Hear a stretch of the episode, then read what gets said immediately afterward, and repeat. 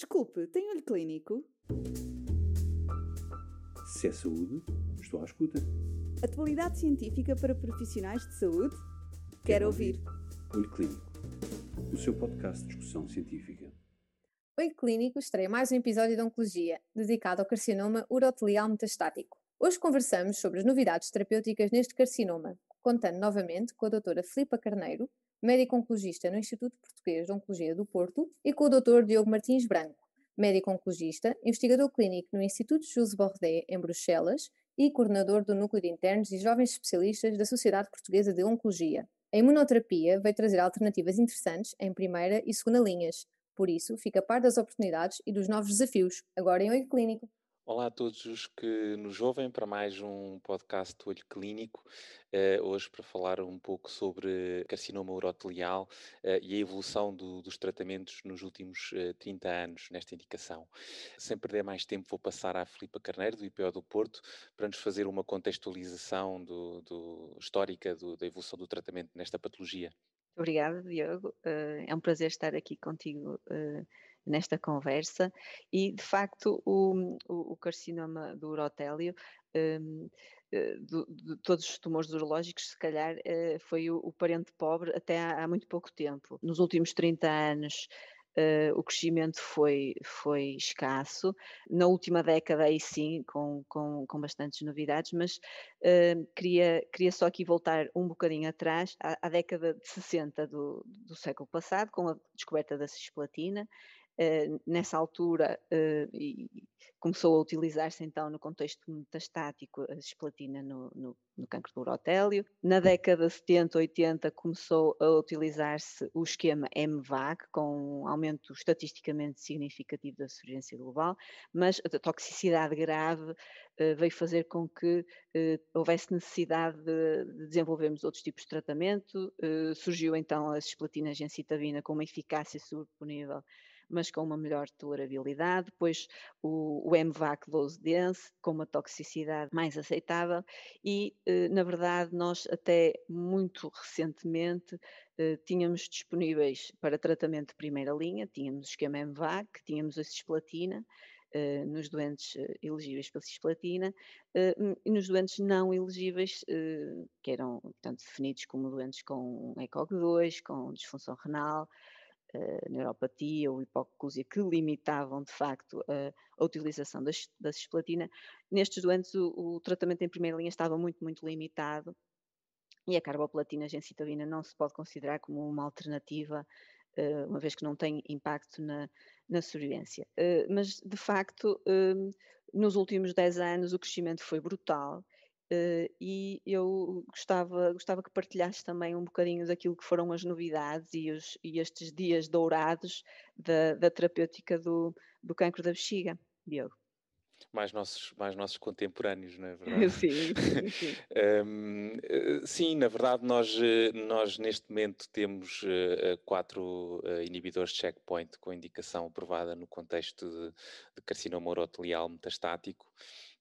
Essencialmente em, em, em, três indicações diferentes, portanto, em, em, primeira linha, doentes inelegíveis para cisplatina com expressão de, de, de PDL1, uh, uh, uma, uma segunda indicação mais recente, uh, como terapêutica de manutenção para doentes que não progridem após primeira linha de quimioterapia, um, e aquela indicação com, mais, que, que nós estamos mais habituados do ponto de vista de prática clínica, que uma vez que é a única única indicação aprovada com avaliação farmacoeconómica uh, em Portugal, uh, que é a utilização de inibidores de checkpoint em doentes que progridem depois de uma primeira linha com um regime baseado em cisplatina, quer durante o tratamento, quer com uma duração de resposta inferior a, a 12 meses. Uh, e, portanto, para o primeiro setting temos ensaios de, de single harm fase, eh, de fase 2, enquanto que para a, segunda, para a segunda indicação temos os dados agora mais, eh, mais recentes do ano passado do, do Javelin 100. Eh, em relação ao, ao, ao pembrolizumab, e fazendo assim um, um, resumo muito breve por, por, cada, por cada fármaco, o pembrolizumab está aprovado para, para as duas, para, duas destas três indicações, portanto a primeira e a terceira. Ressalvar que na primeira tem que, os, os tumores têm que ter uma expressão uh, de PDL1 com Combined Positive Score superior ou igual a, a 10, e portanto estas duas indicações são baseadas em dois ensaios, o Keynote 045 uh, para, para a indicação após, uh, após terapêutica com regime contendo platina, que era um ensaio aleatorizado, comparado com, com quimioterapia de acordo com a escolha do investigador, e o tratamento com pembrolizumab era continuado até a toxicidade inaceitável ou progressão, sendo que os doentes com benefício clínico ou sem progressão eram tratados até 24 meses. Aqui um aspecto que eu gostava de destacar é que este ensaio especificava que doentes com ECOG Performance Status 2 uh, tinham que ter hemoglobina superior igual a 10 uh, eh, e não podiam ter metástases hepáticas e tinham que ter recebido a última dose de tratamento há mais de 3 ou mais meses de espaçamento. Ao contrário, obviamente, dos que tinham ECOG Performance Status 0 e 1, o que pode ser importante para, para discutir um pouco eh, quais os doentes que, que realmente beneficiam de, de, desta, destas terapêuticas. Dos 542 doentes do Keynote 045, 15% dos doentes tinham progressão de doença após tratamento prévio com, com quimioterapia neoadjuvante adjuvante. É bom também termos em conta que estes doentes também são elegíveis com base nestes, nestes dados. Estes dados demonstraram um benefício inequívoco em termos de sobrevivência eh, global, estimado em cerca de 3 meses, e que de facto vieram, uh, uh, creio eu, mudar uh, a realidade do, do, tratamento deste, deste setting. Depois, muito brevemente, o 052 para, para a indicação dos doentes não elegíveis para, para quimioterapia contendo cisplatina e de forma muito análoga para o, o atezolizumab, o Invigor 211 como ensaio de fase 3 multicêntrico para, para pós-cisplatina um, e, o, e o Invigor 210 para a indicação de doente inelegível para, que nos trouxe, no fundo, dados para, para a utilização no doente inelegível para cisplatina. Com base nestes quatro ensaios e na, e na introdução da, utilização destas moléculas, principalmente em Portugal, no contexto uh, do pembrolizumab, como é que achas que uh, isto veio mudar e, e que doentes são efetivamente aqueles que mais beneficiam desta modalidade terapêutica? Uh, oh, Diogo, de facto, nós, nós vimos o desenvolvimento destes, de, destas moléculas. Uh, nós, eh, inclusivamente no IPO, nós tivemos vários ensaios. Nós tivemos o Javelin da manutenção, tivemos, tivemos o Invigor também, portanto, nós fomos, fomos, fomos apercebendo deste tipo de, de, de respostas nestes doentes. E a nossa. nós nunca tínhamos visto respostas como as que vemos agora, respostas duradouras, temos respostas parciais sustentadas, respostas completas, portanto, isto para nós é uma novidade. Os doentes têm, portanto, uma, uma possibilidade de tratamento muito mais eficaz que antes não havia, como é óbvio, mas de facto põe-se algumas questões com a utilização da imunoterapia.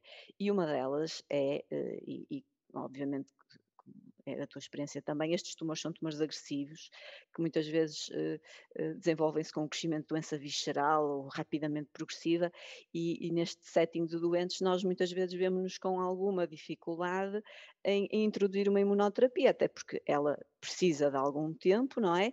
Corremos ainda o risco de no início podemos estar a induzir uma pseudoprogressão, portanto ficamos um bocadinho receosos, mas, eh, mas na verdade perante as alternativas, uh, muitas vezes nós, nós arriscamos, a não ser que seja uma doença visceral de grande volume, que, que indicie já um impacto no, no, estado funcional do doente, aí de facto não é um candidato, mas, mas nos restantes, sim, nós utilizamos sem, sem, grande, sem grande dificuldade.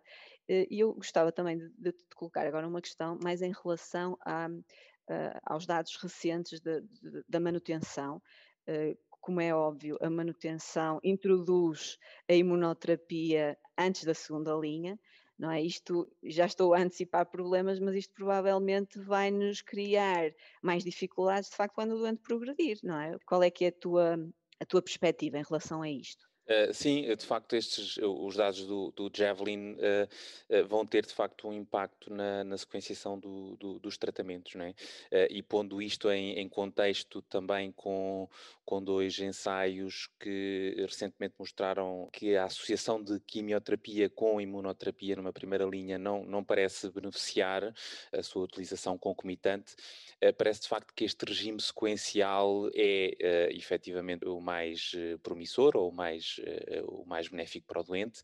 E resta, resta saber como é que a antecipação, no fundo, do, do Avelumab para um tratamento de manutenção vai impactar versus a utilização diferida, não é? Que era, no fundo, o que nós estávamos a fazer para os doentes que obtinham um bom resultado com uma primeira linha de quimioterapia e que podiam mais tarde ser submetidos a um tratamento de segunda linha com imunoterapia. Portanto, no fundo, faltaria aqui um desenho de um estudo que permitisse, ou, ou pelo menos estes doentes receberem mais tarde no braço comparador a imunoterapia para perceber qual seria a melhor sequenciação, se é sequencial, uh, se é com um intervalo, no fundo, digamos assim. E, os dados do, do, Javelin são muito difíceis de, de, ignorar, não é? Portanto, é, é, um, é um ensaio que vem também modificar este contexto, uh, mas acho que nos levanta aqui uma questão também importante, que é obtendo bons resultados e respostas duradouras, que nós sabemos que uh, também conseguimos replicar uh, o que foi visto em outras patologias em, em, em carcinoma urotelial, na medida em que os doentes que respondem têm uma resposta uh, mantida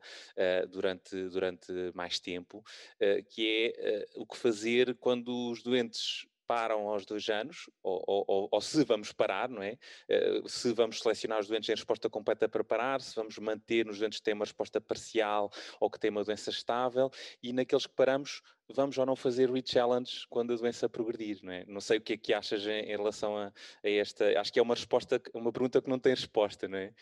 É uma pergunta que não tem resposta, Diogo, mas eu acho que nós uh, vamos ganhar alguma coisa com o facto de termos, de termos estado atrás no tempo uh, durante alguns anos. Eu acho que os colegas que tratam pulmão uh, os colegas que tratam melanoma, que têm uma experiência maior na utilização da imunoterapia durante esse período, eu acho que eles vão conseguir tendo respostas e nós na sequência vamos, uh, vamos conseguir também ganhar conhecimento da experiência deles.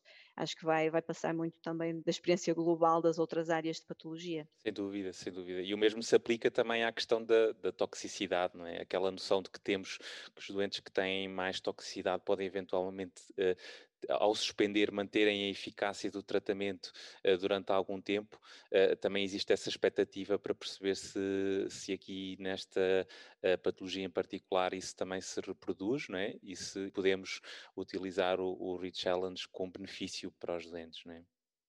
Muito bem, Diogo. Uh, foi um prazer estar este bocadinho uh, a, conversar, uh, a conversar contigo sobre este tema. Espero que a conversa tenha sido do agrado também dos, do nosso público. Sim, daqui a, a, a, menos do que 10 anos estejamos para discutir mais novidades no, no carcinoma urotelial metastático. Certamente, certamente. Deus, Deus, até à próxima.